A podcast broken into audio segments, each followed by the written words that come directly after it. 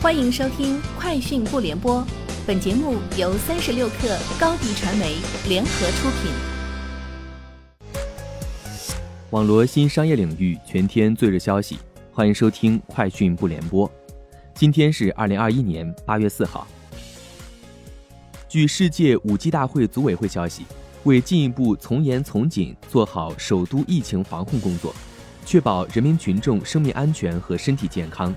经各主办单位研究决定，原定于二零二一年八月六号至八号在京举办的二零二一世界五 G 大会延期举行，待疫情常态化后再行举办。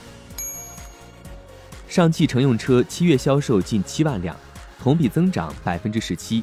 一至七月累计销量同比涨百分之五十四。旗下三大品牌中，荣威七月销售近三万辆，MG 全球销量近四万辆。同比增长百分之五十五，R 汽车订单数环比增长百分之十二。此外，上汽新能源汽车连续五个月销量破万，同比增百分之九十二。阿里巴巴集团董事会主席兼 CEO 张勇在二零二二财年第一季度财报电话会上，首次对外公布了七月二号新成立的生活服务板块的战略布局。饿了么和高德将分别成为本地服务到家。和到目的地的主要用户入口，而飞猪作为旅游类垂直服务平台，将继续致力于组织好高质量的酒店、交通、景区的服务供给，并且将服务输出到高德、支付宝等用户平台，并依托于阿里国内超过九亿的年度活跃消费者，做好进一步的用户渗透。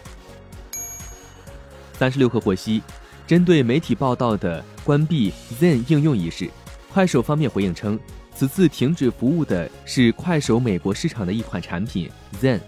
快手海外市场战略不变。据报道，谷歌在一起反垄断诉讼中被控与 Facebook 达成互惠交易，使这家社交网络在决定谁的广告出现在哪里的虚拟拍卖占据优势。两家马萨诸塞州企业在一场拟议的集体诉讼中表示。该交易让谷歌可以保持在线广告市场的主导地位，排挤其他广告主，并限制网络内容发布商的收入。近日，美国航空公司与 TikTok 宣布一项合作：乘客在乘坐部分美国航空飞机时，无需购买 WiFi 即可免费使用 TikTok 三十分钟。乘客设置飞行模式并连接 AA 飞行网络信号后，即可启用这项新功能。根据市场调研公司 Paulfish 在七月进行的线上调查，在那些工作能够完全通过远程进行的受访美国雇员当中，百分之六十五的人愿意降薪百分之五的幅度，换取在家办公的机会；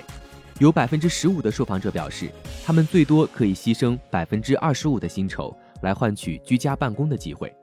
另有百分之四十六的受访者表示，为了实现居家办公，他们可以承诺公司少休四分之一的假期。百分之十五的受访者表示，他们可以放弃所有带薪假期。